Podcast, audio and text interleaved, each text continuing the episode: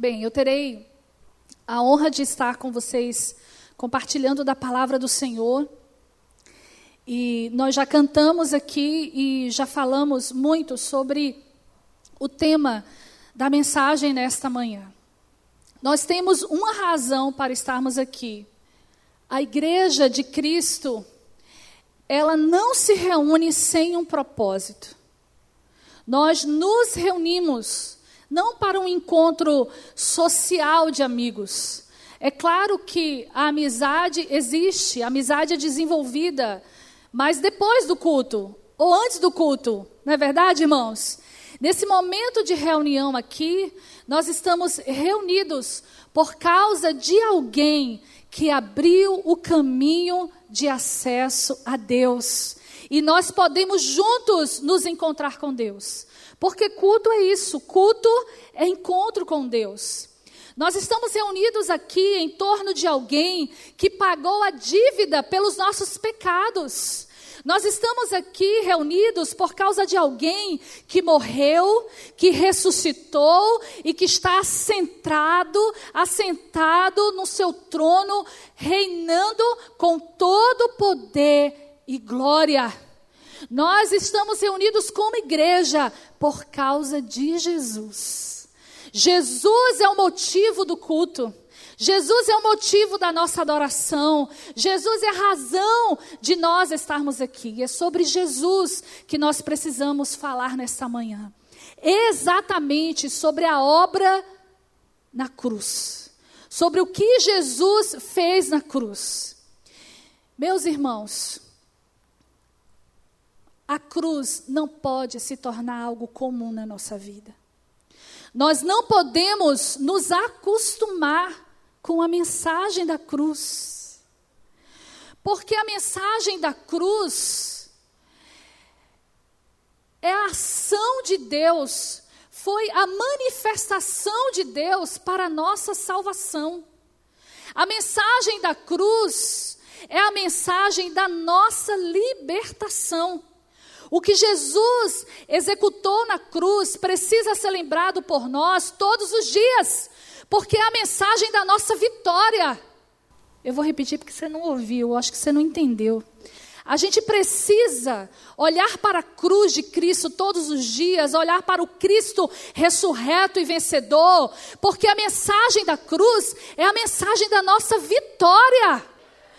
A mensagem da cruz é a razão da nossa fé, é a razão da nossa esperança, é a razão da nossa adoração. João 3,16, o texto áureo do Evangelho, diz que Deus amou o mundo, como é que diz? Que deu para que todo aquele que nele crer não pereça, mas tenha vida eterna. Deus nos ama. E ele revelou o seu amor na cruz de Cristo. Jesus morreu na cruz por nós. Seu sacrifício, sua entrega, outorga, nos dá salvação, salvação a todo aquele que crê. Essa é a razão da nossa fé. É por isso que nós não desistimos. É por isso que nós perseveramos. É por isso que nós nos dedicamos. Jesus é o centro da nossa fé. E Hebreus 12, 2 diz que Ele é o autor e consumador da nossa fé. Ele é o motivo, é a partir dele que a fé em nós é gerada, e é ele que consuma, é ele que conclui a nossa fé. Jesus é o propósito da nossa fé, a salvação em Jesus é a garantia de que nós podemos ser libertos. E esta salvação é que nos dá esperança. Não é, irmãos? Qual a nossa esperança? A glória, a certeza de que estamos com Ele. E quando a Bíblia fala de salvação, a Bíblia não está falando apenas de uma mudança de lugar. Antes, ouça bem, todo homem é pecador. E a Bíblia diz: todos pecaram e carecem da glória de Deus e estão longe da glória de Deus. Estavam ou estão ainda aqueles que não aceitaram o sacrifício da cruz, condenados à eternidade sem Deus. Ou o homem crendo ou não, essa é a verdade. Porque Deus não mente, porque Jesus não mente, porque a palavra dele é verdade e é eterna. E ele diz que se eu crer, se você crer, nós teremos a salvação. Nós seremos salvos. Aquele que crê nele será salvo e terá a vida eterna. Salvação e vida eterna, duas coisas diferentes. Jesus nos salva para a vida eterna. E a palavra salvação, na língua original do Novo Testamento, foi utilizada em grego a palavra sozo, que significa libertação, cura, proteção e paz. Então a salvação é algo que Deus faz conosco, transformando a nossa vida inteiramente transformando nossa alma, transformando o nosso corpo, trazendo cura, restaurando a nossa, o nosso espírito, fazendo com que nós nasçamos de novo e a partir daí possamos iniciar uma nova vida em Cristo a caminho da vida eterna. E é essa esperança que nos move. A esperança fala também de nós permanecermos confiantes disso, porque se Deus prometeu, Ele é fiel para cumprir. Está lá em Hebreus 10, 23. Aquele que prometeu é fiel. Por isso não desanime, por isso não deixe de congregar, por isso resista ao pecado. É isso que a Bíblia está ensinando lá no livro aos Hebreus, do capítulo 10 até o capítulo 12. E ele diz: Deus é fogo consumidor. Deus disciplina, não, não desista, continue, porque aquele que prometeu é fiel. A mensagem da cruz é a razão da nossa esperança. Mas a mensagem da cruz é a razão também da nossa adoração. Jesus é o centro da minha adoração. Jesus é o centro da sua adoração. A morte dele na cruz que abriu o caminho para o Pai. Ele disse à mulher samaritana, lá em João capítulo 4: Olha, mulher, nem aqui, nem ali, nem no monte, nem em Jerusalém, não é isso que importa. Não é o lugar que importa, importa que a hora já chegou. Por quê? Porque ele já estava ali para cumprir o propósito eterno do Pai, de abrir o caminho, de rasgar o véu do alto a baixo e de fazer com que todos nós tivéssemos acesso à presença do Senhor. Jesus é a razão da nossa adoração. Jesus é o motivo. Nós precisamos olhar para Jesus e adorá-lo como ele é digno. Eu quero convidar você a abrir Filipenses capítulo 2. Esse texto tão maravilhoso. Assim como toda palavra, mas alguns textos trazem revelações tão tremendas que precisamos guardar e proclamar. A partir do versículo 2, completai a minha alegria. Não, perdão, irmãos, a partir do versículo 5, é Filipenses 2, a partir do 5. Tende em vós o mesmo sentimento que houve em Cristo Jesus. Que sentimento é esse que a Bíblia está dizendo que nós devemos ter? Pois ele, subsistindo em forma de Deus, não julgou como usurpação ser igual a Deus ele não reivindicou para si. E muitas vezes nós nos apresentamos diante de Deus reivindicando coisas. O que é que nós podemos reivindicar? Nós podemos reivindicar aquilo que ele disse que é nosso, mas tendo o mesmo sentimento que houve em Jesus. Versículo 7: Antes a si mesmo se esvaziou, essa é a nossa postura como adorador: nos esvaziar, nos quebrantar, assumir a forma de servo. O servo não tem vontade, a vontade do servo é a vontade do seu Senhor. Jesus fez isso, tornando-se em semelhança de homens, reconhecido em figura humana, a si mesmo se humilhou, se entregou, tornando-se obediente até a morte e morte de cruz. A razão é a cruz pelo que também Deus exaltou sobremaneira e lhe deu um nome que está acima de todo nome. Um nome que está na mais elevada posição. Versículo 10. Para que, irmãos? Para que Jesus foi à cruz? Para que Jesus morreu? Para que Jesus ressuscitou? Para que ao nome de Jesus se dobre todo o joelho nos céus e na terra e debaixo da terra, e toda língua confesse que Jesus Cristo é o Senhor para a glória de Deus. Aleluia! Vamos aplaudir o nosso Senhor. Aleluia. A mensagem da cruz é o motivo da nossa adoração. Dobrar o joelho significa literalmente adorar. Reconhecer que Ele é o Senhor, que Ele é digno. Confessar. Decidir obedecer ao Senhor. Isso é adoração.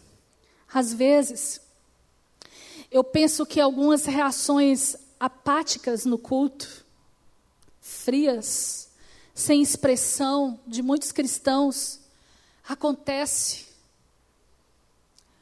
porque ainda lhes falta o entendimento de quem é Jesus. Ainda falta a revelação. Olha, eu não estou falando de conhecimento intelectual, não. Ah, eu sei quem é Jesus. Ele é o meu Salvador. Eu sou convertido, eu sou evangélico desde a minha infância. Ah, eu já tenho 10 anos, 20 anos, 30 anos. Eu leio a Bíblia, eu estudo. E muitas vezes, essa mesma pessoa que tem todo esse conhecimento intelectual reage diante da presença do Senhor como uma estátua, como alguém que ainda não entendeu o que Jesus fez na cruz. Se você tem vivido uma vida de apatia espiritual, se você não está conseguindo orar, se você sempre dá desculpa para estar na presença de Deus, se você tem tido tantas lutas que parece que a sua voz não é ouvida por Ele, olha, só parece, porque Ele ouve. Porque Ele sempre ouve, o caminho foi aberto. Se você se sente distante quando você está a sós ou no meio da congregação louvando ao Senhor, parece que nada faz sentido. Ai, que pressa, termina logo. Vamos para casa, mas por que isso? Por que aquilo? Se em você não há um culto com entusiasmo, se você se deixa facilmente abater diante das lutas nesta terra, se você não consegue vencer o pecado e já se acostumou com ele como bichinho de estimação, eu preciso lembrar você hoje que Jesus realizou uma obra grande e poderosa e essa obra foi completa. E essa obra continua valendo sobre as nossas vidas. E a obra da cruz traz salvação para nós. Nós precisamos da revelação de quem Jesus é. E todas as vezes, cada dia da nossa vida, vivermos conforme a revelação que nós temos de Jesus.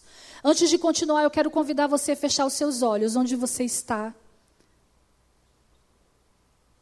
Somente para que você se concentre na oração que nós precisamos fazer. E se você concorda em tudo aquilo que eu vou orar, eu quero também te convidar a você dizer amém. Sim, Senhor, eu concordo. Porque a Bíblia nos ensina que nós precisamos ligar, que nós precisamos concordar em nome de Jesus. Pai, nesta hora, nós entregamos a nossa vida ao Senhor e declaramos que nós não queremos um conhecimento intelectual de quem o Senhor é. Nós não queremos, Senhor, o conhecimento da letra. Nós não queremos, Senhor, uma vida religiosa, de rituais, de momentos na tua presença. Pai, nós rejeitamos toda falsa espiritualidade.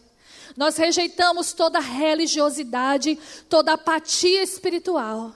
E nós te pedimos nesta hora que o Senhor traga a nós abertura de olhos, abertura de ouvidos espirituais, para ver quem o Senhor é, para contemplar quem o Senhor é e nos render como o Senhor é digno da nossa rendição e viver conforme esta revelação, porque nós queremos ser achados pelo Senhor como verdadeiros adoradores. Em nome de Jesus nós oramos. Porque essa mensagem é para nós e ela é contínua, ela é constante, ela vale por todos os séculos. Porque quando Jesus estava na cruz, ele deu um brado. Ele deu um brado que significa muito para nós, e todo cristão precisa entender, aprender, declarar e louvar ao Senhor por isso que ele realizou lá na cruz. Abra comigo João 19.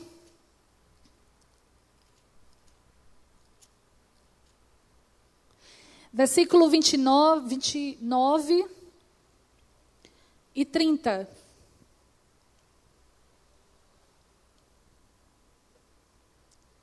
Diz assim: Estava ali um vaso cheio de vinagre. Embeberam de vinagre uma esponja e, fixando-a num caniço de sopo, lhe achegaram a boca. Quando, pois, Jesus tomou o vinagre, disse: Tetelestai, está consumado. Inclinando a cabeça, rendeu o seu espírito. É claro que tetelestai não está aí na sua tradição. Eu decidi falar agora a palavra no original grego, porque é a partir dela que nós vamos ter um conhecimento muito mais amplo de que não foi um, um, grito somente Jesus dizendo acabou, graças, ai Deus, ah Pai, obrigada, acabou, acabou o sofrimento. Não foi simplesmente isso. Não foi um desabafo de Jesus. Não foi. Essa palavra é cheia de significados, irmãos. Tetelestai era um termo usado em grego que significa está pago. Está pago. Jesus na cruz pagou a dívida do nosso pecado. Está pago, irmãos. A dívida está paga. Colossenses 2, abra comigo, versículo 13 e 14.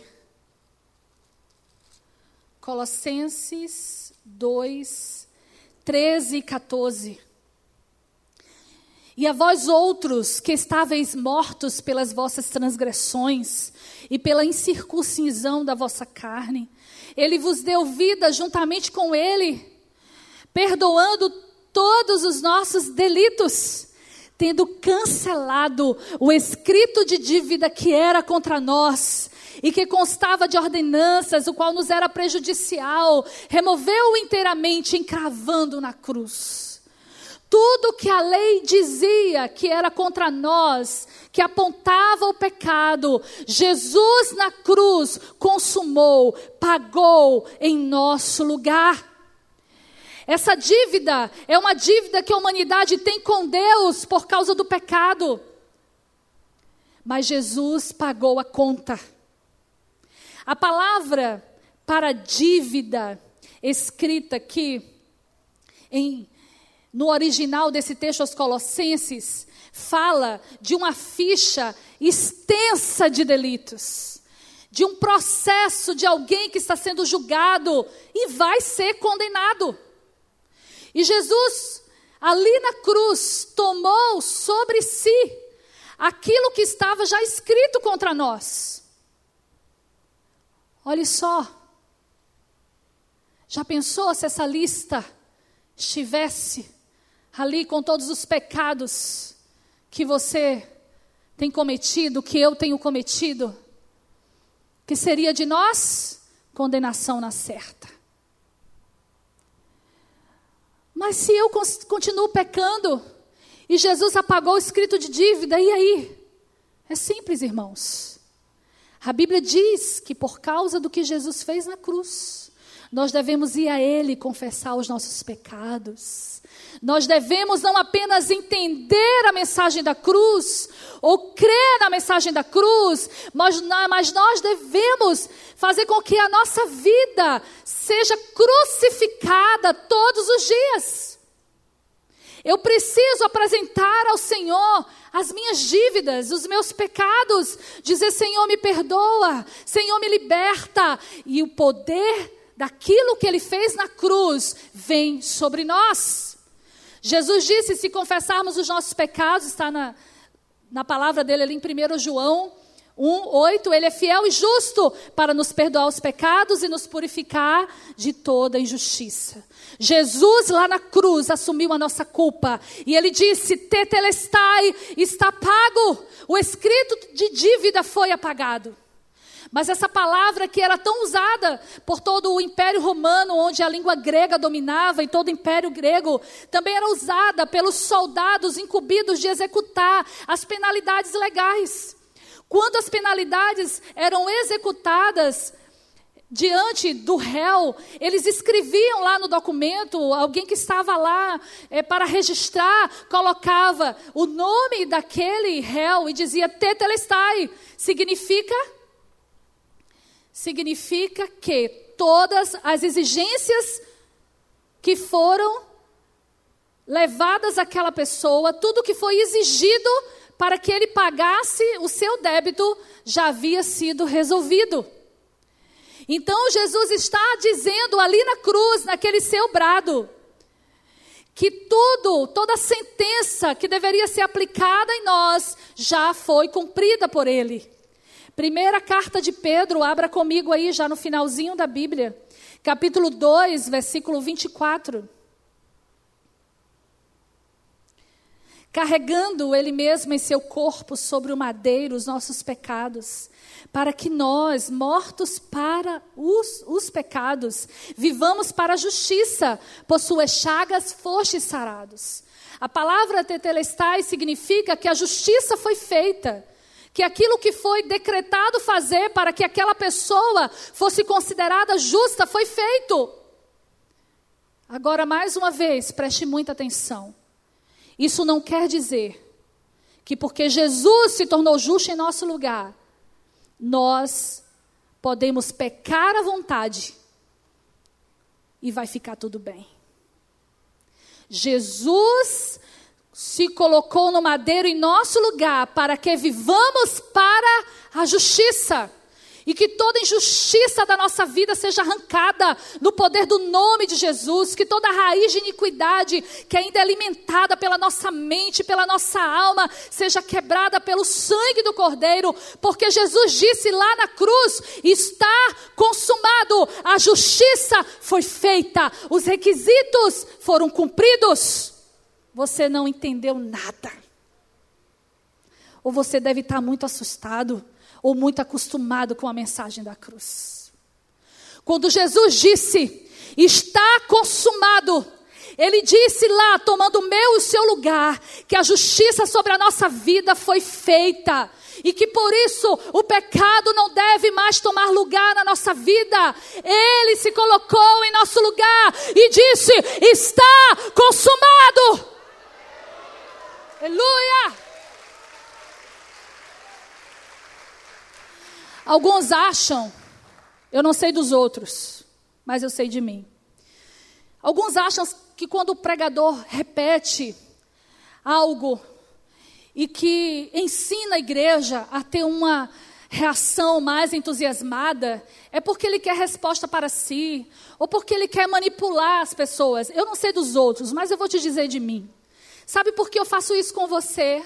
Porque você precisa se despertar para uma vida de resposta ao Senhor. Porque Deus te deu um corpo, Deus te deu uma mão, Deus te deu um, uma voz. Foi para você glorificar o nome dEle.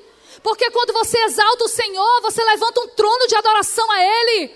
Porque quando você declara ao Senhor quem Ele é na sua vida, você rompe com toda a cadeia de timidez, de vergonha. Porque quando você adora, você se une com os anjos no céu e diz que o Senhor é o Rei soberano sobre a sua vida. Aí alguns, ah, mas eu sou tímido. Não seja não, porque os tímidos não vão entrar no céu. Alguns dizem, ah, mas eu sou assim, é. Não é para você ficar gritando desordenadamente, não. Certa vez, uma mulher que foi perdoada por Jesus entrou na casa onde estavam ali os discípulos e alguns fariseus. E ela nem se preocupou com o que estava ali. A gratidão dela a Deus foi tamanha que ela entrou, quebrou o vaso, derramou perfume lavou os pés de Jesus, chorou, fez um escândalo. E os religiosos olharam e disseram: Mas como? Tira essa pecadora daí. Jesus, que vê tudo, viu o que eles estavam dizendo, porque eles não falaram em voz alta, não. Ele disse: Vem cá, essa mulher aqui está reconhecendo quem eu sou. Eu entrei aqui e vocês não me honraram. Mas ela não cessa de lavar os meus pés com as suas lágrimas. E isso não vai ser tirado dela. Você entende o que Jesus quis dizer? Nós precisamos, sim. Ele gosta quando nós expressamos o nosso louvor. Como é bom estar no culto, onde as pessoas são vivas. Porque tem culto que parece que o povo é morto. É ou não é? Belisca teu irmão. Não belisca, não. Dá um, um toquezinho nele e diz: Você está vivo, meu irmão? E mesmo que ele faça cara feia, você diz: Dá um sorriso que você fica mais bonito. Não é? Se estamos vivos, temos que louvar, temos que celebrar, temos que expressar. Principalmente porque a mensagem da cruz é a razão do nosso culto.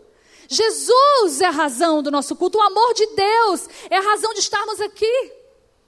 E outra palavra, outro significado para a palavra que Jesus declarou ali na cruz, quando bradou, para tetelestai. O outro significado deste brado de Jesus significa que quando os soldados iam para o campo de batalha, e eles derrotavam os seus inimigos, eles também gritavam: Tetelestai, acabou a guerra, nós vencemos, está consumado. Então o que Jesus declarou ali na cruz foi também: está consumado, eu venci. E foi o que Jesus declarou também aos seus discípulos: no mundo tereis aflições, mas tendes bom ânimo, eu venci o mundo. Essa é a verdade que deve mover a nossa vida, irmãos. A vida aqui é difícil, e tem muita gente, infelizmente, que já rendeu a sua vida a Jesus, mas ainda não entendeu que Jesus venceu na cruz as suas maldades, Jesus venceu na cruz Satanás, Jesus venceu na cruz a morte, e não foi para que eu e você continuássemos vivendo essa vida medíocre que muitas vezes nós vivemos, não. Não foi para nós continuarmos vivendo uma vida sem sermos cheios do Espírito, não foi. Não foi para vivermos uma vida dando lugar ao pecado, não foi. Jesus venceu para que nós pudéssemos ser cheios do Espírito Santo. Jesus venceu para que você pudesse ter o caráter de Cristo porque em nós mesmos nós não conseguimos.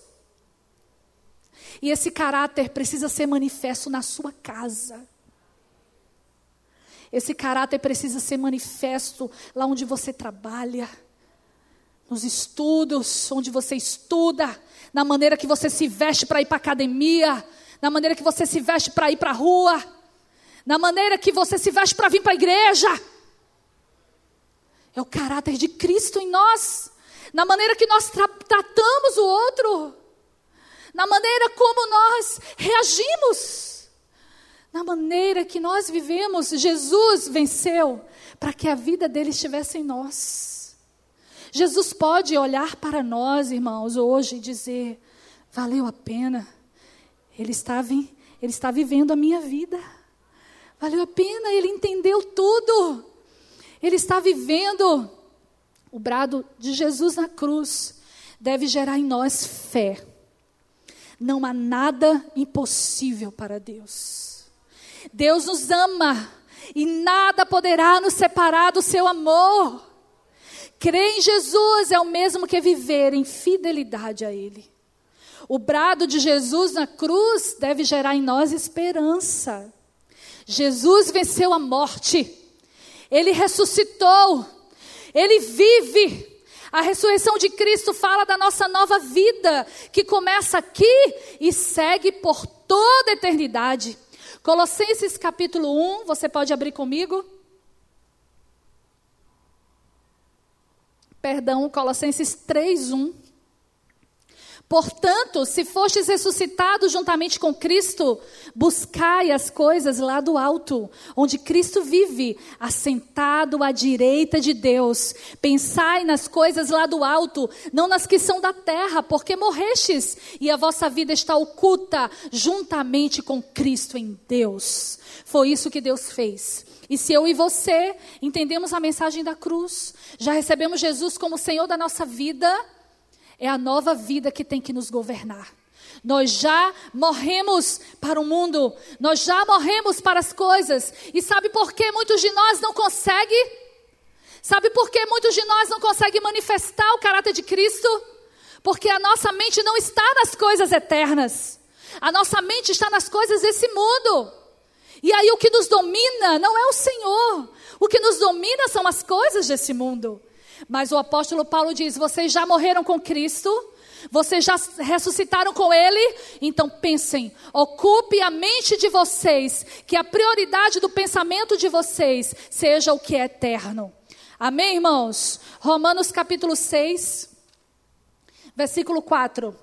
Fomos, pois, sepultados com ele na morte pelo batismo. O batismo simboliza isso. Esse batismo que ele está falando aqui é o batismo físico mesmo, é o sinal de que decidimos por Jesus e já morremos para o mundo. E ele diz que nesse batismo é o nosso sepultamento, para que, como Cristo foi ressuscitado dentre os mortos pela glória do Pai, assim também andemos de qualquer jeito, do jeito que nós andávamos antes, porque Jesus já perdoou os nossos pecados. É isso que a Bíblia diz? Não. O que é que a Bíblia diz? Assim também andemos em novidade de vida. Assim também andemos, é tudo novo. Antes você era uma pessoa bruta, uma pessoa difícil de se relacionar, mas Jesus foi à cruz por você e te deu o poder de se libertar dessa grosseria.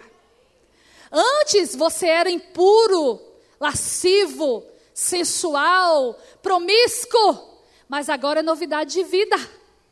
Antes você era uma pessoa preguiçosa, não gostava de trabalhar, ficava dando desculpa, murmuradora, mas hoje é nova vida em Cristo. Antes você era uma pessoa difícil, as pessoas para chegar em você tinham que pisar em ovos, cheio de espinhos, mas agora não. Agora você já morreu com Cristo e você é nova criatura.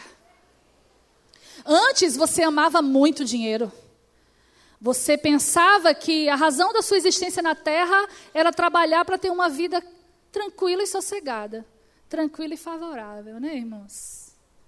Mas depois de Cristo, você entendeu que toda riqueza pertence a Ele e que nós não devemos ajuntar tesouros aqui na terra, porque a traça vai corroer, o ferrugem vai corroer.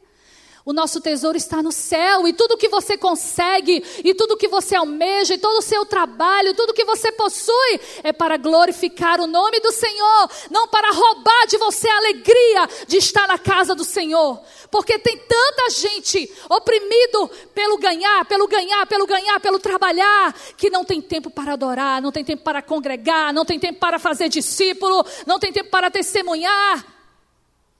E é uma vida estressada é uma vida que se alguém olha e diz, vem cá, é crente mesmo?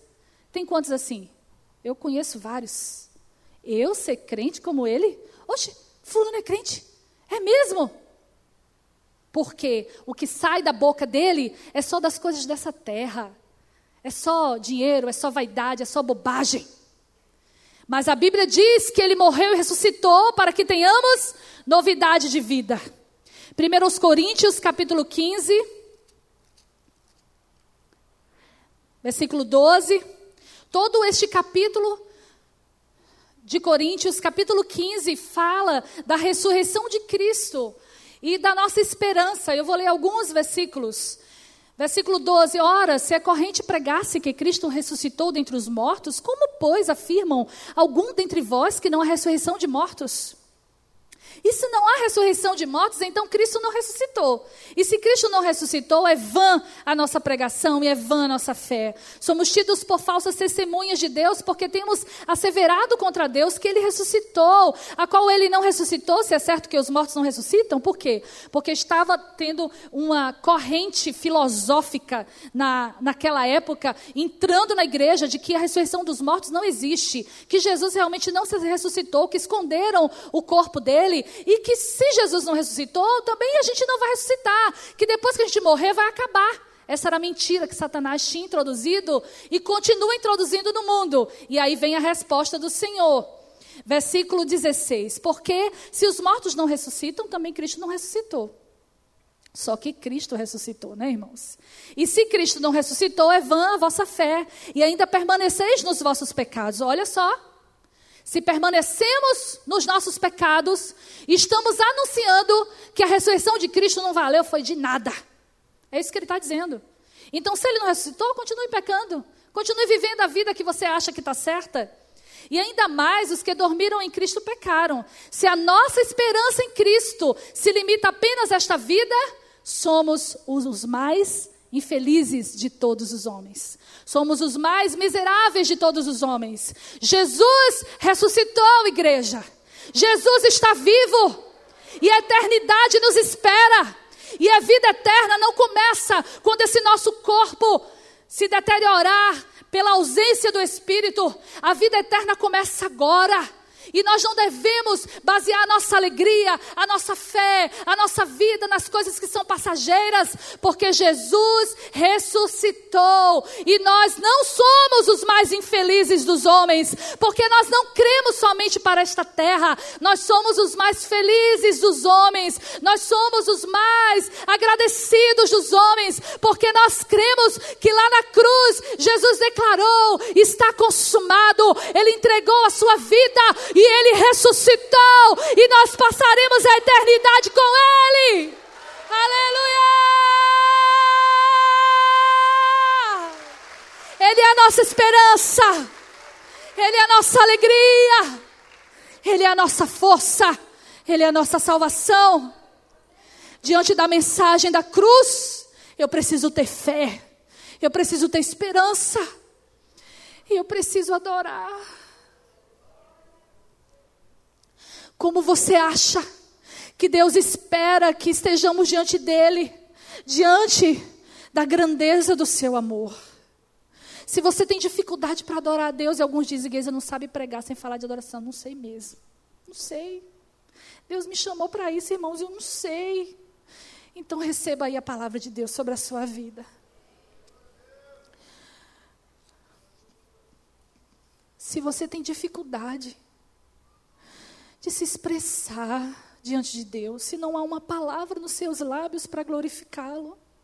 Peça a Ele que lhe revele quem Ele é. Peça a Ele que abra os seus olhos para contemplar uma gota da sua glória. E a partir desse dia, eu garanto a você, você nunca mais será a mesma pessoa. Porque é difícil entender e crer num Deus tão grande e poderoso e ficar inerte diante da Sua presença. É difícil, irmãos, experimentar o Santo dos Santos e querer sair desse lugar. É difícil.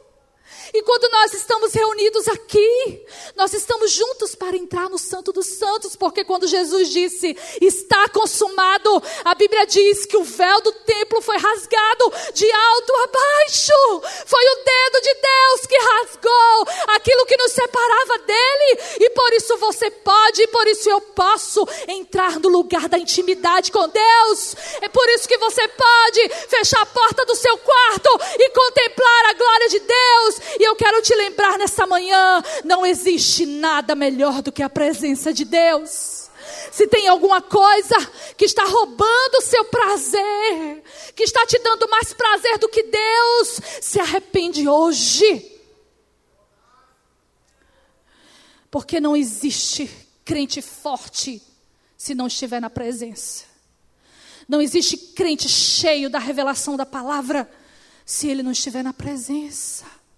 Não existe nova vida se não estivermos no Santo dos Santos. Nós precisamos estar lá. Priorize o seu tempo com Deus. Responda a mensagem da cruz com adoração. Jesus consumou o amor do Pai na cruz. E sabe qual é o grande triunfo de Deus? Por quê, Pai? Jesus sofreu tanto. Jesus sofreu tanto. Ele suou sangue. Ele disse: Pai, passa de mim esse cálice, mas não seja feita a minha vontade, mas a tua vontade. Esse sofrimento não foi em vão, irmãos, não foi em vão. Não despreze, não se esqueça um dia só. O brado de Jesus na cruz é o brado da nossa vitória, é o brado da nossa esperança é o motivo da nossa adoração. E qual a recompensa para todo esse penoso trabalho? A recompensa é você. A recompensa somos nós. Todas as vezes que respondemos a mensagem da cruz, eu penso que Deus olha para Jesus e diz: Valeu a pena, meu filho. É mais um que se arrepende. É mais um que vem para perto. É mais um. Eu quero concluir lendo com você Isaías 53. Porque nós vamos adorar o Senhor. Nós vamos responder ao brado dele na cruz. Nós temos um brado que precisa ser declarado nesta manhã. Nós temos decisões a tomar nesta manhã. Porque o que Jesus precisava fazer, ele já fez.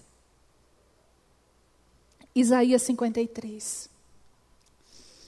Quem creu em nossa pregação? A quem foi revelado o braço forte do Senhor? Duas coisas nós precisamos pedir, Senhor. Que não me falte a fé para crer, e nem tampouco para obedecer, e que eu tenha plena revelação do que o Senhor fez por mim na cruz do Calvário. Porque foi subindo como renovo perante ele, como raiz de uma terra seca. Está falando de Jesus. Não tinha aparência nem formosura. Olhámo-lo, mas nenhuma beleza havia que nos agradasse. Era desprezado, o mais rejeitado entre os homens, homem de dores, e sabe o que é padecer. E como um de quem os homens escondem o rosto, era desprezado e dele não fizemos caso. Certamente, com certeza, Ele tomou sobre si as nossas enfermidades e as nossas dores levou sobre si, e nós o reputávamos por aflito, ferido de Deus e oprimido, mas ele foi traspassado pelas nossas transgressões e moído pelas nossas iniquidades. O castigo que nos traz a paz estava sobre ele, e pelas suas pisaduras nós fomos sarados. Todos nós andávamos desgarrados, perdidos como ovelhas, cada um fazia o que queria, era a nossa vontade, mas agora não. Mas o Senhor fez cair sobre ele a iniquidade de nós todos. Por causa de Jesus não estamos mais desgarrados, por causa de Jesus não é a nossa vontade, é a vontade do Pai em nós. Versículo 7: Ele foi oprimido e humilhado, mas não abriu a boca. Como cordeiro foi levado ao matadouro, como ovelha muda perante seus tosqueadores, ele não abriu a boca. Versículo 10. Todavia, ao Senhor agradou moê-lo, fazendo-o enfermar. Quando der a ele a sua alma como oferta pelo pecado, isso já aconteceu, porque na revelação ao profeta era algo que ainda ia acontecer mas ele já deu a sua vida pecado. Ele verá a sua posteridade, somos nós, irmãos. Somos todos aqueles que recebem a Jesus depois do seu sacrifício na cruz e prolongará os seus dias, e a vontade do Senhor prosperará nas suas mãos. Ele verá o fruto do seu penoso trabalho e ficará satisfeito. Aleluia. O meu servo o justo, com seu conhecimento, justificará muitos, porque as iniquidades deles livrará sobre si. Aleluia. Você pode ficar em pé. Oh.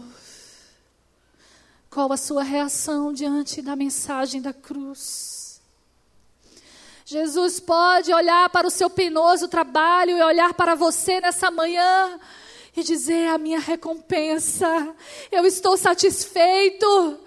Ah, não, você se entristece em ouvir isso, você se sente completamente completamente atribulado, angustiado, a dor em seu coração porque você não está vivendo a vida de Deus.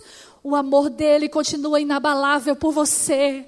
Não há nada que possa nos separar do amor de Deus. Nós só precisamos de uma decisão. Nós só precisamos ir à cruz. Nós só precisamos crucificar o nosso pecado, crucificar a nossa natureza. Dá um basta, meu irmão, nesse pecado. Dá um basta nessa natureza terrível. Dá um basta nessa incredulidade. Dá um basta nessa enfermidade. Apresenta diante do Senhor. Crucifica a tua alma. Cruz. Nós vamos cantar Tetelestai mais uma vez. Mas antes disso, nós vamos orar. Faça a sua oração. Eu quero ouvir vozes de muitas águas nesse lugar. Porque você não está mudo. Porque todos nós estamos na mesma condição de pecadores adoradores. Abra sua voz. Diga: Perdoa, Senhor. Eu quero a revelação plena da mensagem da cruz. Eu quero viver todos os dias, todos os dias a mensagem da cruz. Eu quero pregar a mensagem da cruz. E nós vamos juntos à cruz, Senhor, nessa manhã, te pedindo perdão por cada pecado de pensamento, cada pecado de palavra, cada pecado de atitude, cada pecado de omissão. Nós te pedimos perdão, Senhor, nesta hora nós nos apropriamos do sangue da cruz e nós cremos que está consumado. Nós não aceitamos uma vida de apatia espiritual, nós não aceitamos uma vida sem comunhão com o Senhor, sem conhecimento do Senhor, sem revelação do Senhor. Nós não aceitamos uma vida de infidelidade, nós não aceitamos uma vida segundo o curso deste mundo, porque Jesus consumou a nossa vitória na cruz e nós reconhecemos e nós nos entregamos e nós recebemos o presente que o Senhor nos deu. Ah, Deus, recebe a nossa vida como recompensa do teu penoso trabalho. Ah, nós te agradecemos pelo perdão dos nossos pecados. Que venha cura sobre nós. Que venha cura. Que venha cura, cura do corpo, cura da alma. Que venha a libertação de mente. Toda mente presa toda a mente cheia de sofisma, todos os sofismas sejam quebrados agora, em nome de Yeshua Hamashia, em nome de Jesus Cristo, o Senhor. O sangue de Jesus venha sobre a nossa mente, nos purificando, nos lavando. Nós rejeitamos toda obra da carne, nós rejeitamos a prostituição, nós rejeitamos a ira, a inveja, o ciúme, a avareza, a idolatria, a mentira nós rejeitamos a lascívia. Nós rejeitamos toda obra da carne. Ah, nós nos revestimos da armadura de Deus. Nós nos enchemos do teu espírito, Senhor. E que o teu fruto se manifeste através de nós.